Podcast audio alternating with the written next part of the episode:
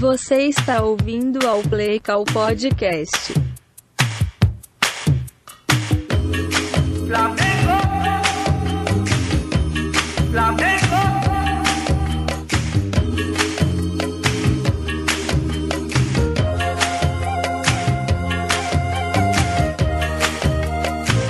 Alô! Esse é o Play Call número 70 e quanto, minha gente? Deixa eu até pesquisar aqui. 75, olha aí. 3 quartos de 100. Meu nome é Coach Rafael Negreiros, você está ouvindo aqui mais um episódio.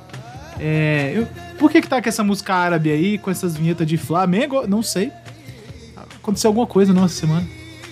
Eu tenho a impressão que sim, aconteceu alguma coisa é, complicada no país Marrocos. E aí é isso, né? Sim, a gente tem que, é, sei lá, valorizar os grandes momentos. Então tá aí uma grande música pra vocês. É. Como é que vocês estão? Eu vou pedir desculpa antes de, da gente começar o programa. É, estamos aí algumas semanas, duas semanas mais especificamente, sem episódio. Porque existe motivo pra isso. Na primeira semana, que foi a semana do jogo do Championship Game, que eu deveria ter feito o episódio sobre o Divisional Round, eu estava viajando, eu estava em São Paulo. E aí essa foi a semana de muita correria para mim para montar a palestra para o Congresso Brasileiro de Futebol Americano, que eu fui um palestrante esse ano. É, incrível honra para mim, fiquei pô, muito feliz de ter feito parte disso. E no, na semana seguinte é, foi basicamente minha última semana de aula, essas duas últimas agora, foram, e aí foi aquela correria de fim de semestre que vocês estão ligados, né? Eu tô, bem de nota e tal, não precisei me esforçar pra caralho, mas tinha muito trabalho, muita coisa, muita entrega, então não teve muito o que fazer. E aí decidi com, é, é, como é que diz? Condensar os episódios em um só, que é esse de prévia do Super Bowl. Então o que, que nós vamos falar hoje? Nós vamos falar. é, vamos falar dos jogos do Divisional Round meio que por alto aqui, porque, enfim, não tem como caber tudo na pauta também. Todos os jogos, Jaguars e Chiefs, Giants e Eagles, 49ers e Cowboys, Bills e Bengals. Nós vamos falar dos jogos do Divisional, do, perdão, do Championship Game, mais focado nos dois times que perderam, ou seja, 49ers e Bills. Vamos falar da prévia do Super Bowl. E aí vamos falar da situação de Colts, né? Vários Colts contratados. Eu não, eu não botei aqui os demitidos, mas eu botei só os contratados, muitas mudanças de coordenador. É, vamos falar sobre a decisão do coach do ano, que o prêmio acabou indo para o senhor Chico Barney, o Brian Dable. É, e aí temos perguntas da semana do Divisional Round, que nós vamos responder aqui dos meus amiguinhos do Play Call Pod Grupo. Vamos nessa ou não vamos? Eu queria começar aqui falando pra vocês, como sempre, do óleo que ele fez, o podcast do meu amigo Pedro Henrique Alves, o Bogão. É, dá uma olhada lá se você não conhece ainda. Se você conhece, aguarde novos episódios. Ele deve soltar um, algum, algum aí eventualmente. Talvez não, não sei. Não sei também, porque é dele, ele que escolhe fazer. É... E o Apoia-se. Playcall barra apoia.c. Show. Quer ajudar essa porra aqui a acontecer? Dá um dinheirinho pro pai. Eu queria começar fazendo antes da pauta, eu queria que a gente desse uma filosofada, eu tenho feito isso nos episódios, né? Antes de mais nada, galera, se vocês estiverem ouvindo o ventilador, não tem jeito, assim, eu geralmente, geralmente, eu faço com o ventilador desligado, porque eu costumo gravar à noite. Só que até a noite aqui em Brasília ultimamente tem sido quente, então não, não tem jeito. Eu tentei ficar com as coisas desligadas, mas não tem como. Então se ficar barulho do ventilador, eu infelizmente eu só lamento pra vocês, eu não posso morrer pra gravar um podcast. Muito bem, que eu ia falando. Vamos falar um pouquinho é, sobre. A filosofada de hoje é sobre a questão de ganhar. assim. E eu, eu queria trazer uma discussão, até baseado com- um pouco nessa parada que aconteceu com o Flamengo, embora evidentemente esse não seja um podcast sobre futebol. Eu queria trocar uma ideia com você sobre o seguinte: o que, que será que é melhor? É melhor você ganhar uma vez e parar de ganhar, como fez, por exemplo, o Rams? Ou é melhor você nunca ganhar, mas tá sempre mais ou menos ali na- no bolo? Que é o que tem sido feito, por exemplo, com o que é o que acontece com o Bills. Ou 49ers também, né? Acho que dá pra gente usar esses dois exemplos aí. Eu, eu penso o seguinte: você pode responder essa pergunta pra você mesmo, né? O que, que você acha que é melhor. Mas a minha opinião pessoal é, é o seguinte. Eu acho que ganhar é, é um negócio assim muito extraordinário. E de alguma forma, no futebol americano, a mídia ela parece que ela faz a todo custo um esforço para ganhar se algo banal.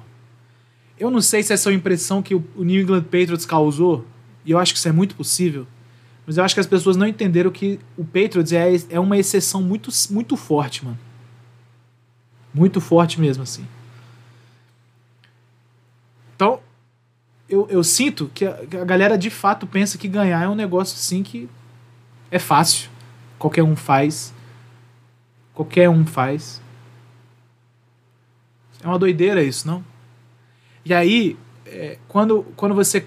Especial, eu, vou, eu vou citar a mídia porque eu acho que isso acontece muito, né? Quando a mídia, de fato, coloca uma. uma, uma taxa alguém como sendo alguém de potencial, e esse é um, é um motivo grande do porquê que eu não gosto da palavra potencial nos esportes. É complicado porque potencial é uma expectativa que você criou em cima do desempenho que outro pode vir a ter. É um negócio todo muito não palpável, entende? É tudo muito esotérico. De certa forma, isso dá uma acalmada nos ânimos de muita gente, do tipo falando assim, pô, daqui a pouco esse moleque vai ficar bom, mano. Ele tem muito potencial mesmo, ele poderia ser alguém muito bom. A mesma coisa acontece com times, né? Então o Bills, todo ano o Bills tem um grande potencial. Todo ano o 49ers, de verdade seja dito, esse ano o 49ers não era favorito não, hein? A gente tem que ser honesto aqui. É que a defesa do 49ers começou a jogar uma bola bizarra, o 49ers pegou o terceiro QB e ele começou a jogar uma bola bizarra, e, e as coisas simplesmente foram dando certo, né? Mas o Bills é um time que constantemente aí é um time visto como time de potencial.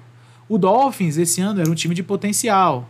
O, é, o Rams, mais um ano seguido. O Rams é difícil falar que é potencial. O Rams ganhou um Super Bowl, né? O último é eles que ganharam. Então, eles são realidade, não potencial. Mas, mas entende o que eu tô falando assim? Existe uma questão aí que é essa, assim, né? A expectativa criada pelo contexto faz você pensar que ganhar é um negócio muito banal. E não é, velho. Não é. Então o que fez o Rams, por exemplo, que é. O Rams é um time que tem. Deixa, eu tô tentando fazer a conta rapidinho na minha cabeça aqui. Eu acho que o Rams tem. No máximo. No máximo. Cinco idas ao Super Bowl. Então ganhou um com o Kurt Warner. Perdeu um com o Kurt Warner. Ganhou um com o Matt Stafford, perdeu um com o Jared Goff, e eu acho que tem mais um das antigas, eu não tenho certeza, mas eu acho que tem mais um.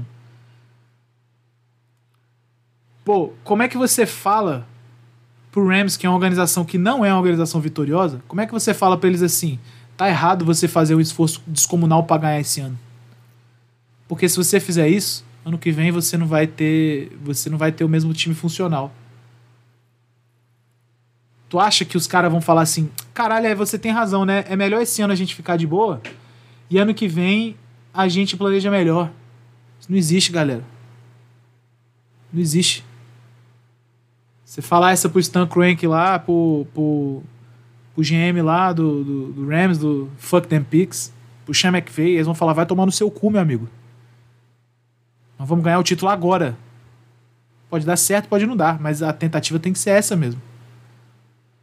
A galera dá esse negócio de vitória, de planejamento como algo muito seguro, não funciona assim. Não é, ah, ano que vem você ganha. Não, não, não, não, não. Não, não, não. Ano que vem você não sabe nem se tá vivo, porra. Perfeito? Então, no meu ver, o que o Rams fez, ou o que o Chiefs. O Chiefs já tá começando a fugir da regra, né? Mas o que o Rams fez, é, o que o Eagles fez, ganhou o Super Bowl em 2000 e, e foi 17, não foi isso? O que o, o Seahawks fez é maior, em certo nível, do que o que faz agora o Chiefs, do que o que fez o Patriots. O Chiefs ainda não, porque o Chiefs ainda é um time que tem poucos Super Bowls, né? Mas o que é, tá ligado? É maior, mano. É não, desculpa, eu citei o Patriots, não. Os Patriots é, é, fora dessa curva aqui. Mas é maior do que o que faz o Bills, é maior do que faz o 49ers, é maior do que faz o Steelers, que tá todo ano em playoff, é maior do que faz o Ravens, que tá todo ano em playoff. É maior, mano. É maior. Tá ligado?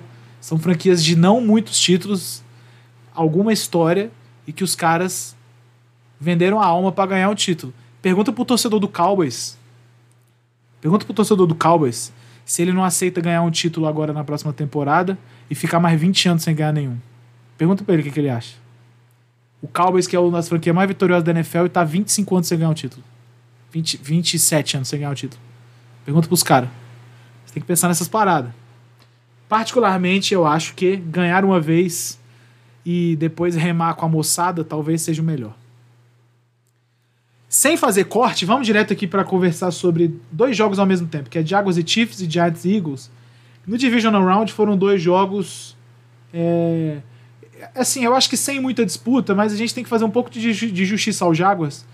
Embora o Jaguars não tivesse em posição de ganhar o jogo contra o Chiefs em nenhum momento, eu acho que o Jaguars jogou muito bravamente, assim. O Jaguars, o Jaguars foi um time muito valente, mano. E assim, é, era evidente ali o, o desnível técnico, né? Era evidente, não tem muito o que falar, assim. É... Achei, achei que o Trevor Lawrence teve uma postura boa durante o jogo, ele cometeu erros, ele, ele é, em parte, motivo do time do Jaguars não ter ido melhor, porém acabou o jogo, ele esperou no túnel, cumprimentou todos os companheiros de time, havia ali um reconhecimento mútuo do que o que foi feito dentro do Jaguars foi muito foda. É...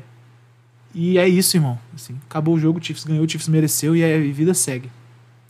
27 a 20 para o Chiefs. Falando rapidamente aqui, o que eu quero falar sobre o Jaguars é. Ah, não, desse jogo. Patrick Mahomes. Patrick Mahomes, mágico, né? Os dois jogos aí, tanto o Division depois quanto o Championship Game, ele jogou uma bola bizarra. Ele é absurdo. Ele foi o MVP da temporada, sagrado MVP da temporada, certo? Acho que com muita justiça, inclusive, não tem nem muito o que discutir. É... E ele vem para um, um Super Bowl que eu acho que é, é o Super Bowl onde ele tem uma linha muito melhor, muito melhor do que as duas linhas ofensivas que ele teve nos dois Super Bowls que ele foi. Eu acho importante falar isso porque é o seguinte: embora ele tenha skills, skill players piores, vamos dizer assim, de uma maneira geral, é, a linha ofensiva dele é muito, muito melhor do que a linha que jogou contra os 49ers e do que a linha que jogou contra o Tampa Bay. Muito melhor. Então, de certa forma, eu não consigo ver o Chiefs favorito por pouco, não. Eu acho que o Chiefs é favorito por muito. Muito. Juro pra vocês. É... Vamos falar disso mais pra frente. E aí temos a questão do Doug Peterson, né, mano? Doug Peterson, acho que ele fez um, um, um, Teve um play call muito bom, muito acima da média. Ele é bom pra caralho já no normal, e eu acho que ele fez um play call muito bom. É que realmente as coisas não foram pra frente, né? Assim, tinha hora que não dava mesmo a defesa do Chiefs fez algumas jogadas com Chris Jones, fez algumas jogadas com Nick Bolton tal. Fez, os caras jogaram bola, né? É complicado você cobrar muito mais que isso do que pro, podia produzir o Jaguars. Já no jogo Giants Eagles foi de fato um vareio, não tinha muito o que fazer. Só que a gente tem que falar isso. O Eagles é 38, 31 pontos melhor do que o Giants mesmo. A gente falou isso algumas vezes em alguns play calls, né? Alguns episódios aqui o Giants era um time que já estava muito acima da própria capacidade, assim. De maneira que chegar no Super Bowl pros caras foi muito esse Super Bowl é foda. Chegar nos playoffs pros caras e ganhar um jogo lá nos playoffs ainda foi uma coisa já assim, pô, muito irada, mano. Muito irada. Muito irada mesmo, assim. É que não dava, né? O time do Eagles é muito bom. Tem uma defesa legal e o ataque tá amassando os outros, pô. A OL do Eagles é roubada o quarterback do Eagles corre e passa, ele é o bichão mesmo. E, e é isso, né? Tipo assim, é, eu, eu, acho que o Giants tem uma perspectiva interessante pro futuro. É, ou trocando Daniel Jones, ou não tendo Daniel Jones, que seja, mas eu acho que o time do Eagles, do Giants vem numa crescente. Só que não era o suficiente para bater o Eagles, simplesmente. Queria deixar um highlight aqui pro meu mano Daniel Jones.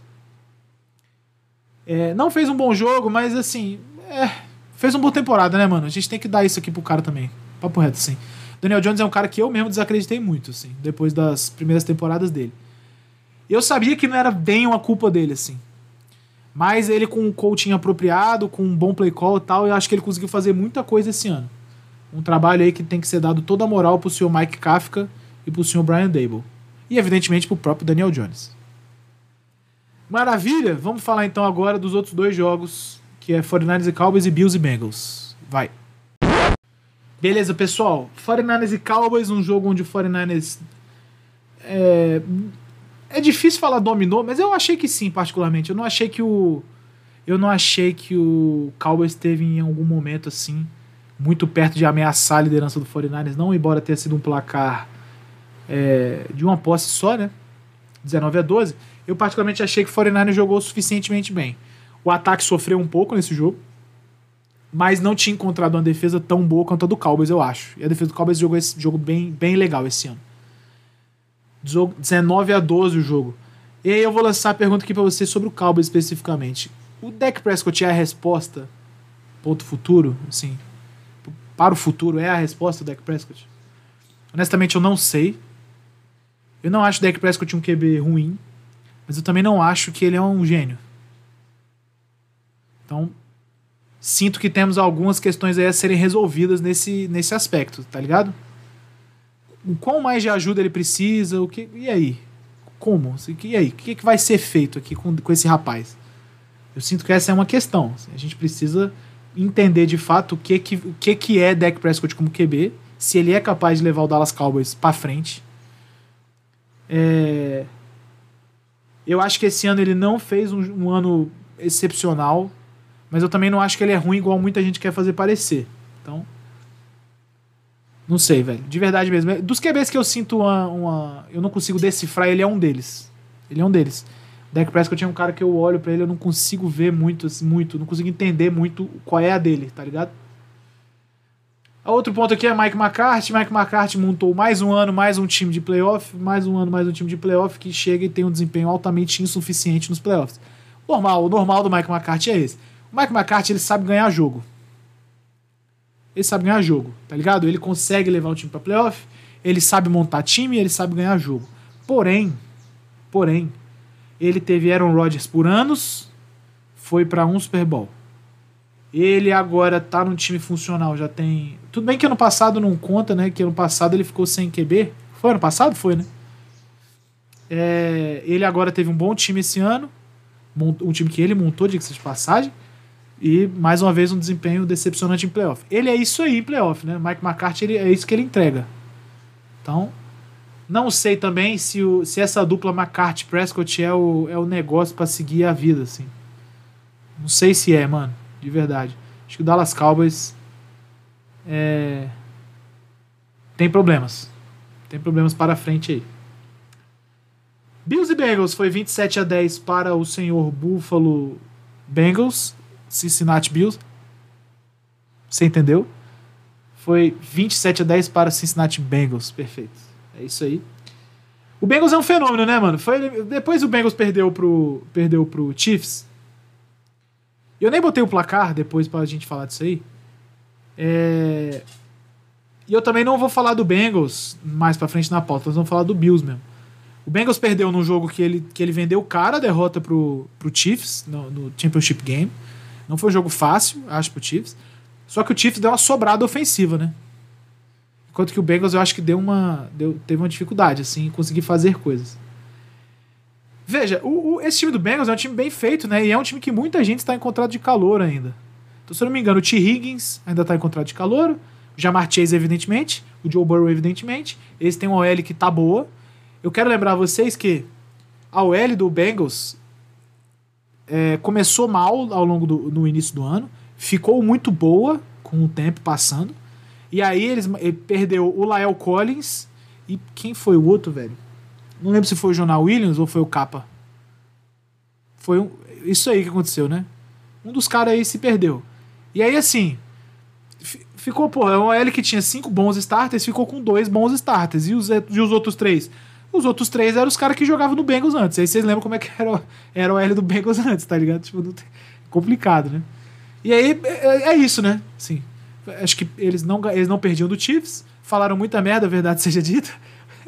É, mas acho que faz parte também. Não pode deixar as coisas chatas pra caralho, não tem que falar mesmo. E só que pagaram por isso, né? Eu acho que o Bengals é um time também que vai incomodar nos próximos anos, assim. Mais ou menos do mesmo jeito que o Chiefs está fazendo, mas Não sei se com o mesmo nível de sucesso, acho que não. Acho que não. E aí eu falo que o não é porque o head coach do Bengals é o senhor Zach Taylor, não é o seu Andy Reid, né? Muita coisa muda quando o Andy Reid é seu técnico. Perfeito. O Bills perdeu esse jogo. Vamos falar um. Ah, não, eu vou falar do Bills mais pra frente. É nóis. Agora vamos falar do 49ers no Championship Game. E vai. Muito bem, meus amigos. O San Francisco 49ers tinha uma importante final de conferência para fazer contra o Philadelphia Eagles. E no primeiro quarto, com as coisas já meio complicadas, o Eagles estava jogando bem, defensivamente e ofensivamente. O seu Brock Purdy quebrou ou rompeu o ligamento. Rompeu o ligamento, foi isso? Do dedão. Essa é a lesão dele? Eu acho que é. Inclusive, ele vai precisar de uma cirurgia que é muito normal no, no beisebol, que é a Tommy John, né? Muito de quem lança bola. É de quem lança bola mesmo, que é um negócio que acontece no beisebol. E é uma cirurgia séria no beisebol, talvez das mais sérias, porque beisebol também não tem contato e tal, é, é mais raro, né? Então é isso aí, vai, o moleque vai precisar dessa cirurgia. Fato é que ele já era o terceiro QB do 49ers, né? Teve que entrar o quarto. E aí eu vi muita gente falando que eh, o quarto QB do 49ers era muito ruim. Ah, mas esse quarto QB é muito ruim, o seu Josh Johnson. Mas ele é muito ruim. Mas o quarto QB é muito ruim. Ô, gente, é claro que ele era ruim, né, caralho? Ele é o quarto QB. Eu não acho que isso precisa de muita explicação, pô.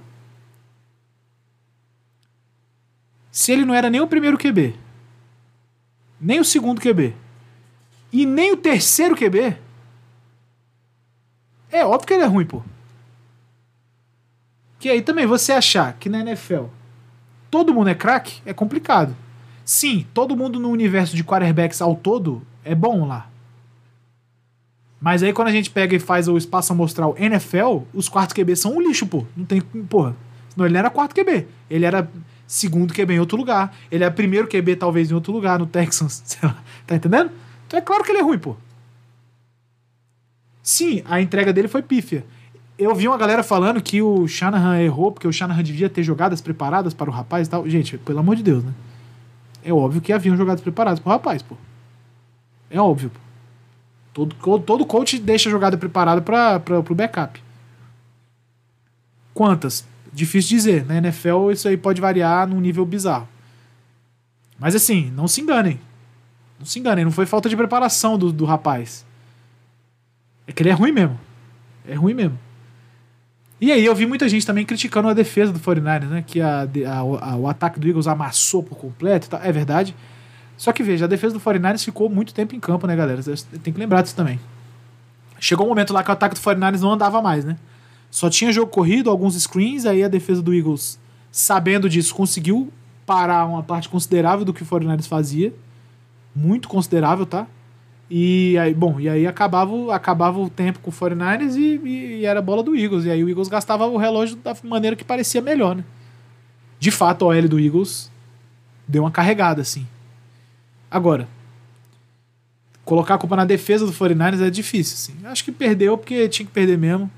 Quando entrou o quarto QB, acho que o torcedor do 49ers já sabia o que ia acontecer. Fica aí um abraço meu amigo Robson, inclusive a gente tava falando disso hoje. Não, tem, não, tem, não tinha nem como ficar puto, né? Vamos ser honestos aqui, não dá pra ficar puto. É um bagulho de tu aceitar, mano. Caralho, fudeu, né? E aí, e aí, e aí vai o, vai o meu comentário aí pro senhor Caio Shanahan, né? Ele conseguiu fazer o time. Moleque, é bizarro o tamanho do feito do Shanahan. Ele conseguiu fazer um time ficar funcional até o falecimento do seu terceiro quarterback a maior parte perde o primeiro quarterback e acaba a temporada, pô. O Shanahan sobreviveu até o terceiro quarterback. No playoff. Você acha isso pouco? É maluquice. É muita coisa, viu? É muita, muita coisa mesmo. Muita coisa. Não há que se criticar tanto a defesa do 49ers. Não há que se criticar o senhor Kyle Shanahan por esse jogo. Não foi culpa dele. Visivelmente entrou um cara que era o tapa-buraco do tapa-buraco do tapa-buraco. E, e, a vida. E aí vida segue, mano. Tem hora que não dá, mano. Ou então tem uma frase melhor que essa que eu gosto muito, que é tem dia que é noite. tem dia que é noite, mano. Paciência. Foi o que aconteceu com o 49ers. E o Eagles teve todo o merecimento do mundo, hein? Vamos ser honestos aqui também, pô. Não é como se. Ah, ah o 49ers só não ganhou porque. Não, não, não. Não, não, não. O Eagles jogou bola, pô. Foi uma junção de fatores aí, né? Maravilha. Agora comentaremos sobre o senhor Buffalo Bills. E vai. Muito bem. É... Veja, o Buffalo Bills está numa posição nesse momento muito complicada. Vamos, vamos pensar comigo aqui.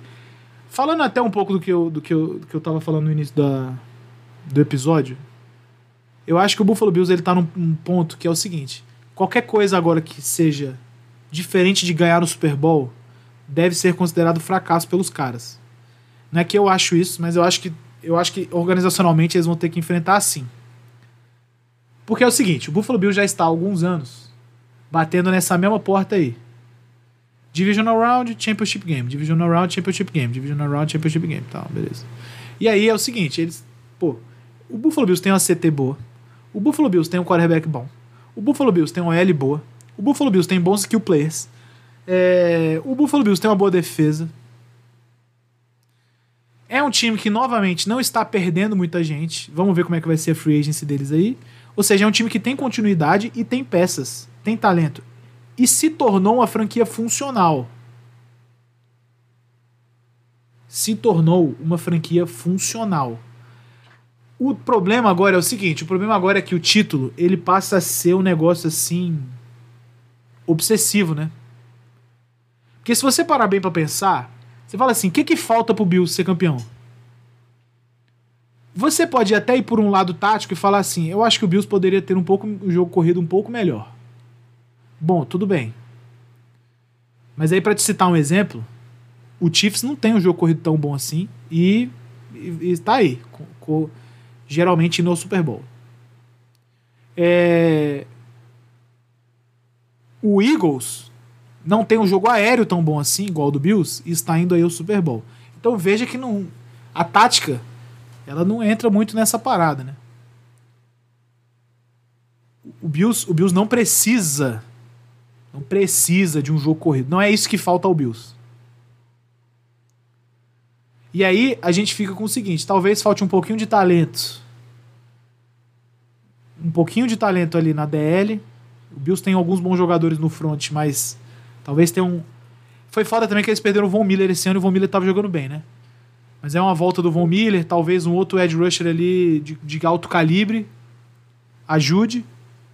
É, no ataque, honestamente, não tem o que fazer. Eles têm bons receivers, têm um bom tight end, têm bons running backs. E aí, e aí o que falta, velho? Falta consistência do Josh Allen, né? A gente falou disso aqui, tá, talvez no último episódio, onde eu falei isso pra vocês. O problema é que o Bills ele vem jogando mal, já tinha uma semana já. O Josh Allen não estava jogando bem, especificamente. E aí o Bills tá num, tá num patamar agora que é o seguinte: qualquer coisa, eu vou repetir, qualquer coisa que não seja Super Bowl vai ter que ser visto como fracasso, porque, porque é isso, né? Porque não tem pra onde o time crescer mais. Vocês entendem isso? Não tem como crescer o nível de talento do Bills pra caralho também. Não dá. E aí, o que que faz? Rebuild? Com o time ganhando todo ano 14 jogos? É duro. Então eles estão numa situação muito complicada, mano. Tem que entender como é que vai ser feito isso aí. Particularmente, eu sinto que mais um ano desse mesmo negócio aí vai implodir. Relacionamento mesmo. Não é esportivamente, não. Relacionamento vai implodir lá. Por quê? E aí eu já vou puxar pro segundo tópico aqui. Você, rolou uma inter, um, interca, um, intercação ali entre o Josh Allen e o Stephon Diggs, onde o Stephon Diggs estava visivelmente puto, porque estava perdendo o jogo porque ele achava que devia estar aberto, provavelmente estava aberto e, e, queria receber a bola. Josh Allen nem respondeu, pelo menos. Ai, perdão. Pelo menos no vídeo, né? Não parece ter respondido. E aí começa, começa a ver essas rusguinhas, né? Onde os caras vão começando a se separar nessa distância de querer ganhar. Né? O Stephon Diggs, ele é um cara que, por todas as fontes aí, ele é bastante competitivo, né? Não se esqueçam daquela foto onde o Chiefs tinha ganhado do Bills na final de conferência. E tá lá o, o, o Stephon Diggs depressivo olhando o Chiefs comemorando o título, né?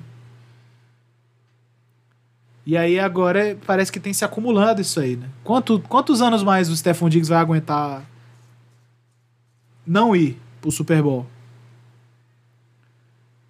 Essa aqui que vai começar a ser a questão. Então, há que se entender aí como que vai ser feito isso de fato. É... Mano, acho que é isso. Eu não sei, eu não sei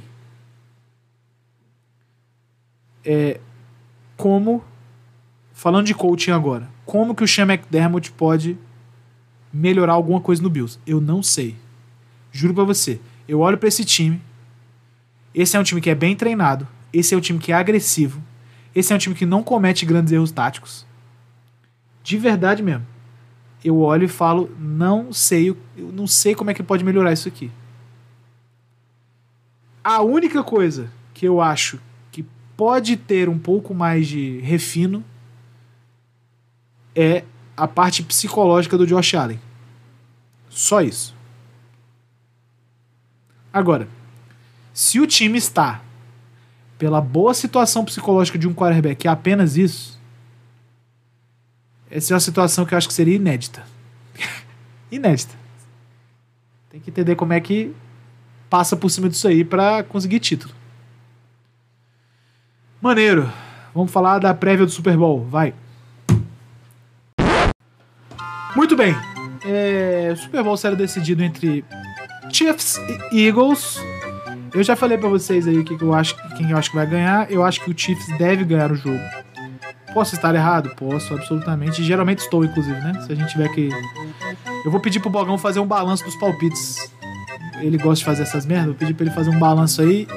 Vou até fazer uma artezinha no Instagram e divulgar. É... Eu erro legal, né? Eu erro bastante. Eu sou um péssimo palpiteiro. Graças a Deus, Deus me deu a capacidade de analisar, né? Não de palpitar. Palpite eu deixo pros meus amigos do NFL, etc. E aí, assim, eu acho que o Chiefs, agora dito isso, eu acho que o Chiefs deve passar o carro. A única coisa que eu acho que vai um pouco contra a minha teoria é que os últimos Super Bowls têm sido divididos, têm sido decididos, perdão, por um placar bastante apertado, né? Não bastante apertado, tipo um ponto de diferença, mas apertado, tipo uma posse. A maioria tem sido dentro de uma posse, né? E eu acho que a tendência é que aconteça isso aí. É que esse jogo seja é, decidido dessa forma. De, mas assim, no placar, eu acho que em jogo em si, o Chiefs deve comandar de cabo a rabo. Pode ser que o Eagles encoste, mas não acho que passe do Chiefs nem dificulte muito o jogo, não. Certo? E aí eu vou repetir uma coisa que eu falei para vocês. Eu acho que é uma coisa que joga muito a favor do Chiefs é o fato de que o Mahomes está jogando bem e tem uma linha ofensiva. Não se esqueçam que o Mahomes já jogou um Super Bowl onde ele tinha que passar bolas caindo. Caindo. E os caras dropavam bola. Ele jogava, passava a bola caindo, acertava o passe e os caras não pegavam a bola. Agora ele está numa outra realidade, né? Está inserido num outro contexto. Então sinto honestamente que o Kansas City Chiefs tem melhor chance de ganhar esse jogo com alguma tranquilidade. O Philadelphia Eagles tem como ganhar esse jogo? É evidente que tem, está no Super Bowl por méritos. Só que eu vou falar uma coisa para vocês. É... Essa defesa contra a corrida do Chiefs não é feita de bocós. Tem alguns caras bem bons contra a corrida ali, bem bons. Dentre eles o Chris Jones, dentre eles o, o Nick Bolton. Então tem alguns caras ali que são muito bons, muito bons contra a corrida. E caralho, foi mal o celular aqui. Muito bons contra a corrida. A questão da, da, da, DB, da defesa do Chiefs é a DB, né? E aí nós vamos ter que ver o Jalen Hurts provavelmente passando a bola num volume não tão legal para ele.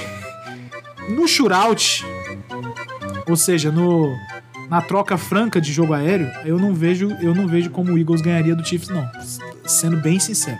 E eu acho que isso que vai acabar fazendo a diferença. Agora, dito isso, se o Eagles começar a correr a bola e o Chiefs não conseguir parar, aí, amigo, também esse, aí o jogo fica abertaço para mim. Abertaço. É que eu acho que a defesa do Chiefs tem material suficiente para conseguir dar trabalho. E dar trabalho é complicado, porque o Chiefs já tá acostumado nesse estágio, né? E o Eagles não. Esse é um time que tem pouca gente daquele time do Super Bowl, que foi. Então, acho que seria uma, uma coisa completamente diferente para o, para o Philadelphia Eagles. Sinto que o Kansas City Chiefs tem mais chances aí de conseguir a coisa aí. Eu queria dar um crédito especial ao coach Nick Siriani, que é um cara que a gente não, tinha, não sabia muito, não tinha muita informação, né? Era um bom coordenador ofensivo tal, aquela coisa. Era uma aposta como head coach.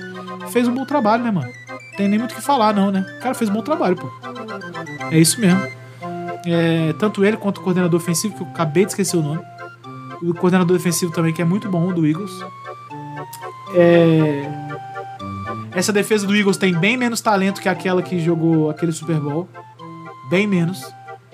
Só que parece ter um coletivo melhor, né? Tanto que acho que é a, un... a das únicas, a única defesa da liga que teve mais de, é, mais de três jogadores com 10, sac... 10 sacks. É uma coisa assim, tipo, quatro jogadores com double digit sacks, né? Uma merda dessa. Ou seja, é uma defesa que coletivamente joga uma bola muito foda. Individualmente eles, sei lá, tem algum talento. Mas o coletivo é a força lá. Pode ser que enche o saco, porém, a OL do Chiefs vem aí para amassar os caras, eu acho. É isso, Super Bowl, voo de Chiefs. Chiefs por duas posses. Tá bom ou não? Eu acho que eu vou por 14 pontos. Então vão ser duas posses cheias. É nóis, agora vamos falar do carrossel dos coaches e vai. Muito bem, pessoal. Tivemos o seguinte nessas últimas semanas. Primeiro, tivemos três contratações de head coaches. Frank Reich será o novo head coach do Carolina Panthers. Frank Reich, que era coach do Indianapolis Colts. Demico Ryans, que era coordenador defensivo do 49ers, será head coach do Texans. O Denver Broncos trocou com o Saints. Eu não lembro quantas escolhas foram, mas teve que trocar porque o Sean Payton, embora tivesse aposentado, ele ainda estava sob contrato com o Saints, né? Houve essa troca aí entre Broncos e Saints pelo senhor Sean Payton. É... Essas foram as três contratações de head coach. Times que ainda estão sem head coach. He... Oh, perdão, Houston Texas não. Arizona Cardinals. Indianapolis Colts. Que eu me lembro são esses dois. Se eu tiver mais, alguém me lembra, hein, galera? Mas eu acho que são só esses dois. O Arizona Cardinals eu li um reporte que parece que eles estão tendo problema para achar um head coach, porque o head coach que entrará está ciente que terá que lidar com alguns anos de Kyler Murray. Ou seja, tem que ser alguém que está disposto a fazer uma merda dessa. uh, e o Indianapolis Colts está fazendo processos, né? Ali ainda tentando descobrir quem vai ser. Beleza, então temos esses três head coaches. Bom, eu acho que o Frank Reich é um bom head coach para Carolina ele é um cara que parece ser muito, muito pacato, mano. E eu acho que o Carolina Panthers é um time que tem um time muito jovem. Eu acho que eles precisam de um pouco de, de uma galera mais calma, assim, no momento. Vocês estão entendendo? Uns caras muito pilhados, tipo Matt Rule, tipo. Acho que não dá agora mesmo. Então o Frank Reich acho que é um bom cara. O Frank Reich é importante lembrar, ele fez bons anos no Colts, né? Antes desse último ano dele aí. Bons anos mesmo.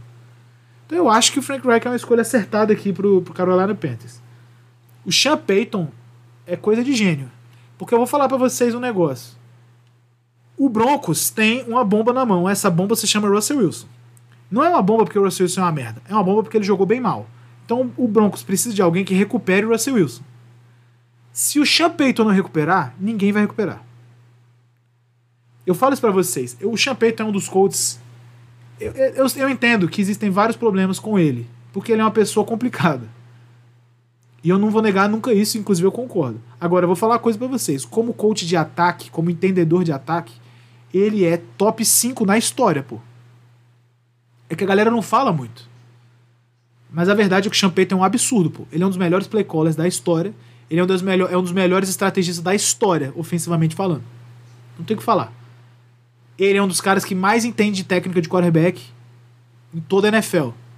Então é o seguinte, se ele não arrumar o Russell Wilson, não arrumar um sistema que o Russell Wilson tanque jogar, aí fudeu. Aí acabou o Russell Wilson. Falar pra vocês, acabou o Russell Wilson. A chance que o Russell Wilson tem de bem é com o Champeito. O Champeito é mestre. Inclusive tem uma experiência aí absurda em treinar anões. O Drew Brees era um anão do caralho. Acho que inclusive eles têm o mesmo tamanho, né? Talvez o Russell seja um pouco maior. É... Cara acertadíssimo aí pro Broncos, achei. O Demico Ryans, eu vou falar pra vocês, não tem como saber se ele vai ser bom ou não, já, a gente já conversou sobre isso algumas vezes, né? Coordenadores, tanto ofensivos quanto defensivos, quanto especialista. É difícil saber se eles vão ser bons head, coach, head coaches, porque o trabalho é muito diferente. Então, assim, eu acho que ele deve ter impressionado muito na, na entrevista dele. Ele, por todas as fontes, parece ser um cara bem foda, como um ser humano bem foda. Eu já li muita coisa legal sobre ele. Mas daí para ser um bom head coach não dá para saber. De toda forma, acho que o Texans é um time que pode se utilizar bem de decisões. Como é que eu vou dizer? Ousadas, não? Porque é sempre aquela mesma merda. É sempre Love Smith. Quem que é Love Smith? O coach de. O maluco era o coach wide lá, esqueci o nome agora. Que, porra, deram um time de merda na mão dele e o cara foi demitido. Não dá, né, mano? É melhor fazer isso aí mesmo. Começa o rebuild mesmo, manda todo mundo pra casa do caralho, mete um técnico aí, e aí, filho, vamos começar a trabalhar aqui. Tem que ser uma porra dessa aí mesmo. Acho que, acho que o Texans tá certo. Temos as seguintes situações agora. De coordenador ofensivo, a gente tem de contratados, temos Bill O'Brien pelo Patriots. Graças a Deus, Jesus. Kellen Moore pelo Chargers. Kellen Moore que era é, coordenador ofensivo do Cowboys. Mike LaFleur, que era do Jets, foi para o Rams. E Nathaniel Hackett, que era do head coach do Broncos, foi para o Jets. Muito bem, minhas opiniões aqui. Bill O'Brien no Patriots é coisa linda de papai do céu. É, é lindo, é formoso, é bonito. Ele é careca. Eu, eu, eu gosto muito de carecas. Ele é um, ele tem um queixinho de bunda e ele já saiu no berro com o Tom Brady na sideline, provando que ele não é o Josh McDaniels um bundão. Ele é cabra macho, sim senhor. E assim, ele trabalhou com o Mac Jones, que eu acho que talvez seja o, o, o, o, a qualidade mais importante aqui. Primeiro que assim, qualquer coisa que viesse que fosse coach de ataque era melhor que o Matt Patricia. A gente tem que ser honesto aqui. Qualquer coisa. Segundo que ele trabalhou com o Mac Jones, ele é bom coordenador ofensivo. Quando eu comecei a torcer, quando eu comecei a ver a NFL, consequentemente torcer para o Patriots, o coordenador ofensivo do Patriots era o Bill O'Brien. E, mano, o ataque do Patriots era insano nessa época. Insano. O ataque era insano. Era o famoso ataque lá das duas torres, que era é, Gronkowski e Hernandes. O ataque era uma maluquice, pô. Era o wide alinhando de, de sei lá o quê, running back alinhando de wide, porra, e joga a bola. E, tá ligado? Era, era doideira esse ataque. Então, assim, se tem um cara que consegue pegar esse personnel aí do Patriots hoje e fazer alguma coisa, é ele. E aí tem o, o evidente fato de que ele é conhecedor das capacidades do Sr. Mac Jones, né? Então, eu particularmente acho que pode dar muito certo. Kellen Moore, eu não sou contra nem a favor. Eu acho que o Kellen Moore já teve muitos momentos muito fodas como play caller. Só que ano passado, particularmente, eu acho que o, o Cowboys estava bem, bem, bem, bem, bem, bem, mais ou menos. É, passa um pouco por ele também, acho que o play call foi bem mais ou menos. E o Chargers, eu acho que pode fazer sentido, porque eu sinto que o Chargers precisa de um coordenador ofensivo melhor, de fato. Então, sei lá. Ele é jovem, vai estar com o QB jovem, ousado, muito melhor que o Dak Prescott. E fica, fica interessante, assim, uma, uma, um staff que tem Staley na defesa e Kellen Moore no ataque. Eu acho que é um, é um. Como é que diz? Uma franquia arrojada ficaria o Chargers. Ficará, no caso, né? Mike LaFleur, no Rams, nada demais, ele já foi coach do Rams, ele já foi coach. Eu não lembro se foi do Rams ou do 49ers, mas é tudo a mesma merda, né? Tipo assim, é todo mundo da mesma árvore do, do Mike Shanahan, o pai do Kyle Shanahan. O Sean McVay era dessa árvore, o Kyle Shanahan, evidentemente, é dessa árvore, e o, e o Matt LaFleur, irmão do Mike LaFleur, é dessa árvore. Então é, tá tudo em casa, porra. Não, não muda porra nenhuma, verdade seja dita. Então isso aqui é o, é o famoso foda-se, né? Mike LaFleur no Rams, foda-se e Nathaniel Hackett no Jets. O Nathaniel Hackett é também desse mesmo, desse mesmo balaio aí. Nathaniel Hackett, lembrem-se, era coordenador ofensivo do Packers sob é, abaixo do senhor Matt LaFleur. O play call dele tem problemas, como a gente viu no Broncos. Mas eu já expliquei para vocês uma vez o seguinte: vocês têm que lembrar que existe uma diferença entre ser só play caller e ser head coach play caller. Geralmente os caras que é, são bons play callers e viram head coaches e continuam chamando jogada, ficam ruins. Tem vários exemplos, velho. Inclusive, Ben McAdoo, abraço Vitorino. Era um coordenador ofensivo excepcional, mano. Virou head coach, virou um merda, pô. Acontece, galera. Não é, ele não foi o único, não. Muita gente foi, passou por isso aí, tá? É... Então, assim, não acho que não acho que a coisa vá pro caralho. Fica um sistema ainda meio em casa. Vocês eh, entenderam? O Mike LaFleur tava lá no Jets. Ele levou o Nathaniel Hackett, o Salé levou o Nathaniel Hackett pro Jets, que saiu do mesmo staff que o Mike LaFleur saiu no macro, né? Do mesmo negócio, assim. O, o Hackett trabalhava com o irmão do Mike, o senhor Matt. Ou seja, tá tudo em casa. Tá tudo, ficou tudo em casa pro Rams, ficou tudo em casa pro Jets. Nada demais aqui. Já agora, como nas alterações de coordenador defensivo, nós tivemos muitas coisas. Vic Fangio no Dolphins. É giro. Eu não sei falar o nome desse maluco, mano. É giro Evero. É assim que fala? Em Carolina. No Carolina Panthers. Ele era coordenador defensivo do Broncos. Steve Wilkes, que estava de, de head coach interino do Panthers, foi para o 49ers. O Brian Flores, grande Brian Flores, foi para o Vikings. E o Jim Schwartz foi para o Browns. Vamos lá, por partes. Vic Fangio no Dolphins. Uma merda para quem tá na divisão do Dolphins. Vic Fangio é bom pra caralho. Bom pra caralho, bom pra caralho. Vai ser difícil isso aqui.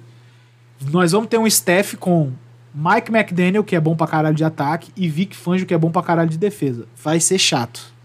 O Dolphins. Não interessa o time, tá?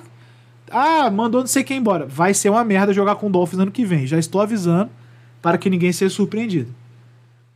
Egiro Evero, bom coordenador defensivo bom coordenador defensivo, tá?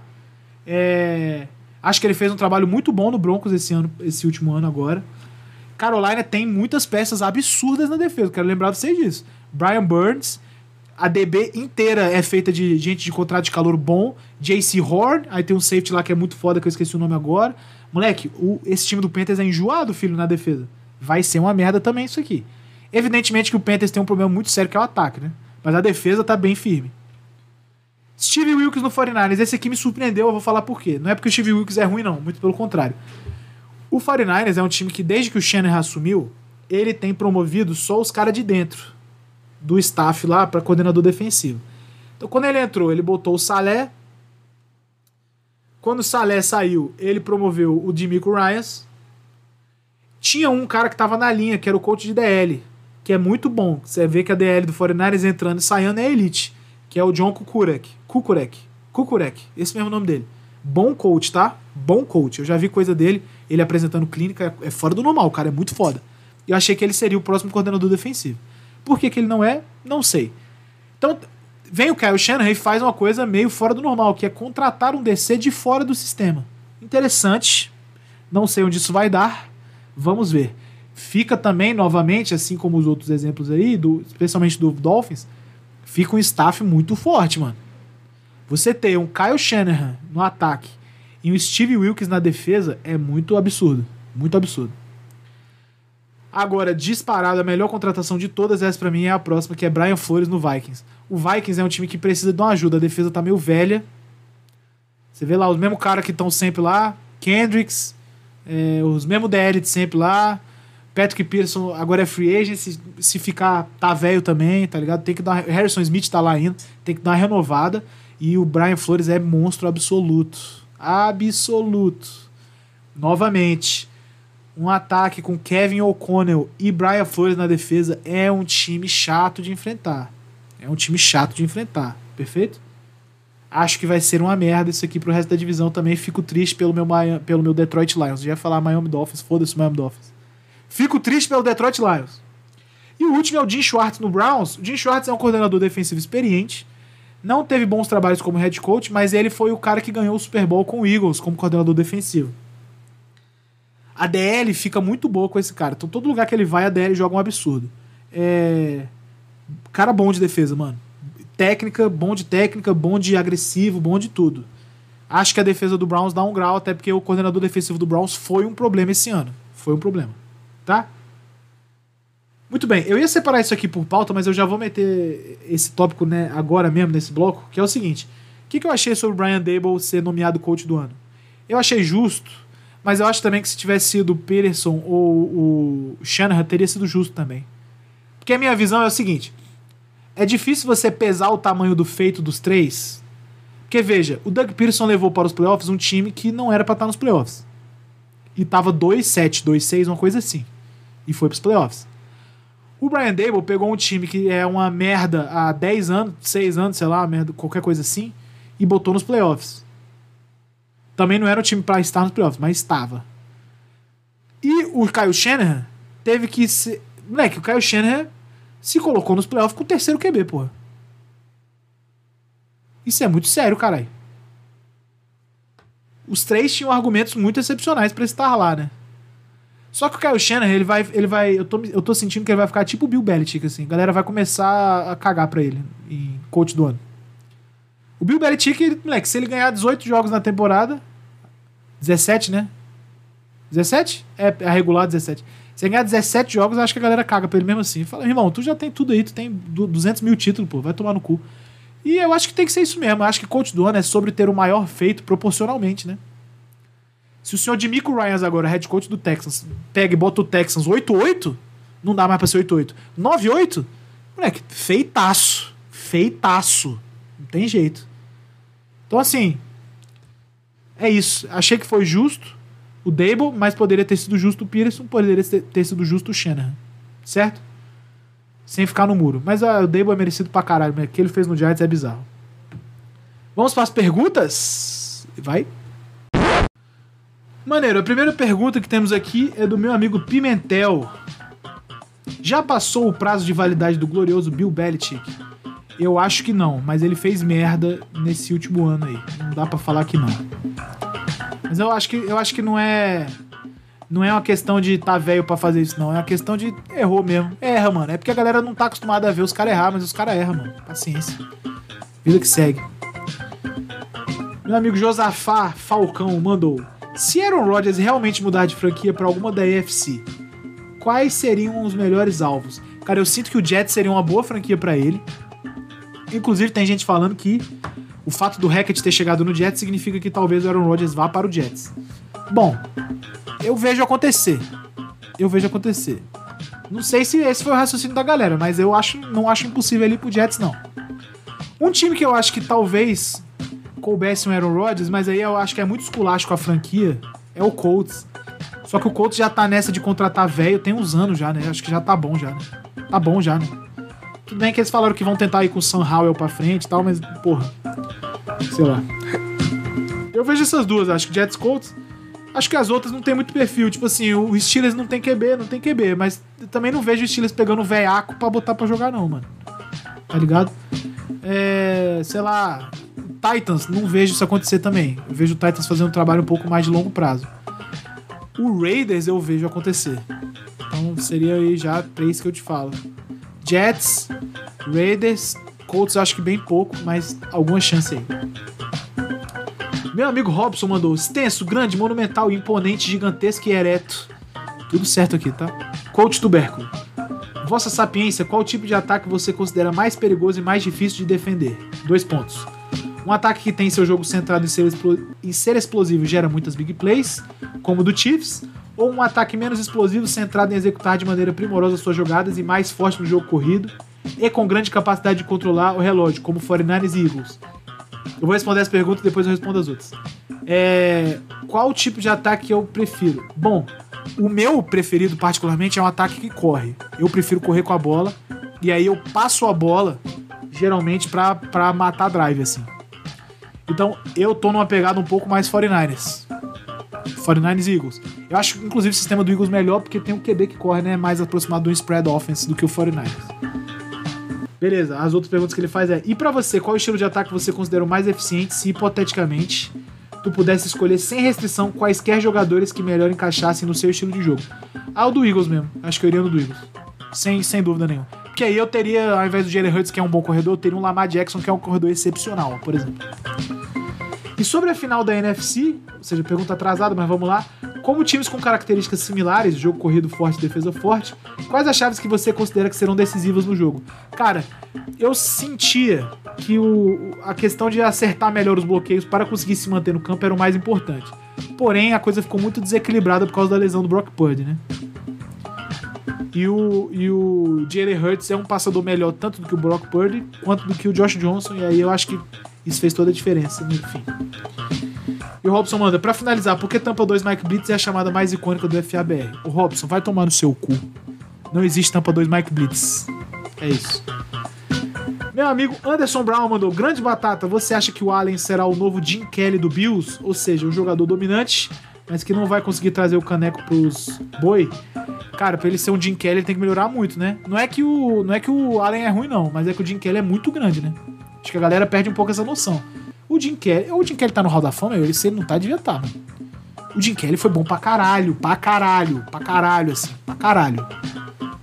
Muita coisa, bom. De maneira que o Josh Allen ainda tem uma carreira pela frente, né? Tem que dar uma. Tem que comer um arrozinho com feijão aí. É isso, vamos encerrar. Muito bom, amizades. Foi muito bom estar aqui com vocês. O próximo episódio, evidentemente, vai ser sobre o Super Bowl. Vamos ver se a gente vai ter mais alguma alteração aí nas coisas de coach. É, na, né, nas situações, se tem mais gente contratada, se não tem e tal. E é isso, mano. Tá acabando a temporada regular. Anunciarei coisas para você, vocês no próximo episódio sobre como faremos durante a off-season. Perfeito? Galera, tamo junto. Um abraço, bom Super Bowl a todos. Assistam com responsabilidade. Se beber, não dirija. É nóis pra caralho e valeu. Foi. Por de traição, o amor acabou. E cadê